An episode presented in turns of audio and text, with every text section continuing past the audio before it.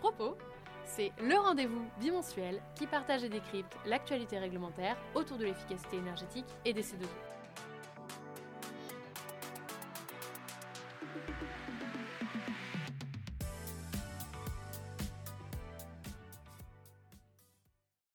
Bonjour à tous et toutes et bienvenue dans ce nouvel épisode de Propos. Ce nouvel épisode va faire le point sur un certain nombre de sujets et notamment sur l'actualité européenne et les évolutions de la directive performance énergétique des bâtiments, la DPEB, les annonces récentes concernant le projet d'interdiction des chaudières au gaz ainsi que le fléchage de 500 millions d'euros vers la rénovation des écoles, la publication d'un rapport de la Commission de régulation de l'énergie, la CRE dans notre jargon, sur le pilotage énergétique des bâtiments tertiaires et les principales propositions qui ressortent de ce rapport, l'actualité autour de la réutilisation des eaux usées et autour du transport. Grand angle. La directive performance énergétique des bâtiments, la DPEB, continue son parcours avec de nouveaux échanges prévus en octobre. Parmi les points qui restent en négociation, il faut noter l'instauration de normes minimales de performance énergétique pour les bâtiments au niveau de l'Union européenne. Ça veut dire que concrètement, si ces normes minimales la France devra les respecter. Ce qu'il faut noter, c'est que ce texte, est complémentaire à la directive efficacité énergétique et constitue une partie du socle réglementaire européen autour des économies d'énergie. On l'attend donc avec impatience. Côté directive européenne, une autre directive relative au transport combiné et attendue depuis plus de deux ans, c'est pour vous dire, devrait être présentée à l'automne. Ce texte prévoit notamment de favoriser le report du fret routier vers le fret ferroviaire, fluvial ou maritime, en permettant aux États de le soutenir via des mesures nationales. Parmi les mesures nationales qui pourraient être utilisées, il y a notamment le principe du pollueur-payeur, principe qui est à l'origine du dispositif des C2E. En France, il faut aussi noter qu'une nouvelle directrice du climat, de l'efficacité énergétique et de l'air a été validée par décret le 30 août 2023. Très concrètement, ça veut dire que la direction euh, générale énergie-climat qui gère les C2E a une nouvelle directrice qui va prendre les décisions relatives notamment aux C2E. Parmi les autres actualités que nous avons repérées, sur l'interdiction des chaudières à gaz et au gaz, le projet semble s'éloigner. L'objectif du gouvernement qui avait été affiché, c'était de supprimer et d'interdire l'installation de nouvelles chaudières au gaz. A priori, le gouvernement est plutôt en train de réfléchir à un moyen de réduire au maximum la consommation de gaz dans les bâtiments, que ce soit des bâtiments résidentiels ou tertiaires, sans envisager désormais l'interdiction pure et dure de ces chaudières. Des compléments d'information sont attendus afin de préciser l'objectif de réduction et les trajectoires qui seront fixées. La rénovation des bâtiments scolaires revient sur la table avec une annonce du président de la République de flécher 500 millions d'euros du fonds vert vers la rénovation des écoles. Euh, pour ceux qui suivent l'actualité, la rénovation des bâtiments scolaires avait déjà fait l'objet de plusieurs rapports et de plusieurs études avec un objectif d'accélérer la rénovation de ces bâtiments publics. L'objectif affiché désormais, c'est de rénover 44 000 écoles en 10 ans, dont 10 000 d'ici la fin du quinquennat pour accélérer la rénovation des bâtiments scolaires en dehors des fonds fléchés du fonds vert vers la rénovation de ces bâtiments. Les acteurs publics et notamment les collectivités peuvent aussi compter sur les certificats d'économie d'énergie qui sont euh, cumulables avec les aides du fonds vert. La CRE, la Commission de régulation de l'énergie, a publié un rapport le 10 septembre, rapport copiloté par Schneider Electric France sur le pilotage énergétique des bâtiments tertiaires.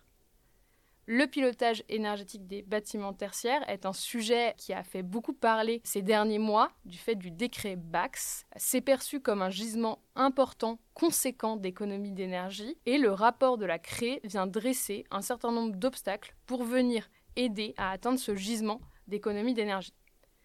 Le rapport fait plusieurs propositions, je ne vais pas toutes les citer, mais pour résumer, il prévoit notamment de renforcer la communication autour du décret BAX. Ce décret a fixé une obligation d'installation d'un système de gestion technique du bâtiment de GTB dans un grand nombre de bâtiments tertiaires pour les prochaines années. Il est donc important que les acteurs tertiaires le connaissent. La deuxième proposition, c'est de mieux suivre l'exécution du décret BAX. Il ne suffit pas d'avoir publié un texte et de communiquer dessus. Il faut aussi suivre et vérifier que les systèmes de gestion technique du bâtiment sont bien installés dans les bâtiments tertiaires, donc que les assujettis respectent bien l'obligation. La troisième proposition faite, c'est d'accompagner financièrement et de manière ciblée les acteurs. En effet, installer un système de gestion technique du bâtiment ou plus globalement travailler sur le pilotage énergétique des bâtiments tertiaires, ça a un coût. Là, l'idée et la proposition, c'est notamment de venir maintenir la bonification C2E qui soutient actuellement l'installation de gestion technique du bâtiment. Et la quatrième proposition que j'ai notée, c'est la quantification du gisement de flexibilité dans les bâtiments tertiaires et les manières qu'on aurait de mieux utiliser la flexibilité dans ces bâtiments. Pour plus d'informations sur le décret BAX et la valorisation de l'installation de GTB par les C2E, je vous renvoie à toutes les ressources qu'on a créées depuis un an et demi sur le sujet. On vous les mettra dans les ressources de l'épisode, mais il y a notamment des épisodes de podcast dédiés sur le sujet avec euh, des partenaires qui sont experts des systèmes de gestion technique du bâtiment. Autre actualité majeure sur les économies d'eau cette fois, la publication d'un décret il y a quelques semaines pour faciliter la réutilisation des eaux usées traitées.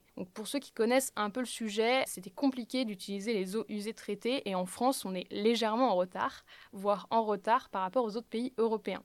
La volonté euh, de simplifier la réutilisation des eaux usées traitées avait été annoncée par le gouvernement dans le cadre du plan eau et donc ce décret, c'est une manière concrète de venir aider les différents acteurs et notamment les exploitants d'ICPE, d'installations classées pour la protection de l'environnement, à réutiliser les eaux usées traitées. Il est déjà entré en vigueur et aujourd'hui, il permet de venir euh, mettre un dossier pour réutiliser, pour demander l'autorisation de réutiliser les eaux usées traitées. Il permet également de venir utiliser les eaux de pluie et donc il peut être intéressant pour les différents acteurs concernés et notamment les ICPE de regarder ce texte et de voir si ça peut les aider à les réutiliser pour faire des économies d'eau. Côté transport, en complément de la directive européenne dont euh, je vous ai parlé au début de l'épisode, il faut noter le lancement d'une consultation autour du projet de stratégie nationale pour la mer et le littoral qui est soumise au public jusqu'au 27 octobre 2023. Ce projet prévoit de fixer pour six ans les priorités politiques, économiques, sociales et environnementales pour la mer et le littoral. Très concrètement, l'idée, c'est de décliner d'ici à mi-2024 cette stratégie dans les nouveaux documents stratégiques de façade et euh, d'atteindre un certain nombre d'objectifs. Dans les objectifs, ce qu'on peut noter en lien avec l'efficacité énergétique et la décarbonation, c'est la volonté d'accélérer la contribution des ports à la décarbonation de l'économie et des transports, et la volonté d'accompagner l'ensemble des filières maritimes dans la transition vers la neutralité carbone à horizon 2050. Enfin, pour ceux qui ont suivi l'épisode de décryptage des actualités de l'été 2023, l'épisode d'il y a deux semaines, vous avez peut-être noté que je, ne vous ai pas parlé du 54e arrêté C2E. Pourtant, la dernière fois, je vous avais dit que j'espérais pouvoir le faire. Le texte n'a toujours pas été publié et je ne peux donc pas vous donner des informations fiables et vérifiées sur ce texte. J'espère qu'on pourra le faire dans le prochain épisode. Dans deux semaines pour un nouvel épisode de propos.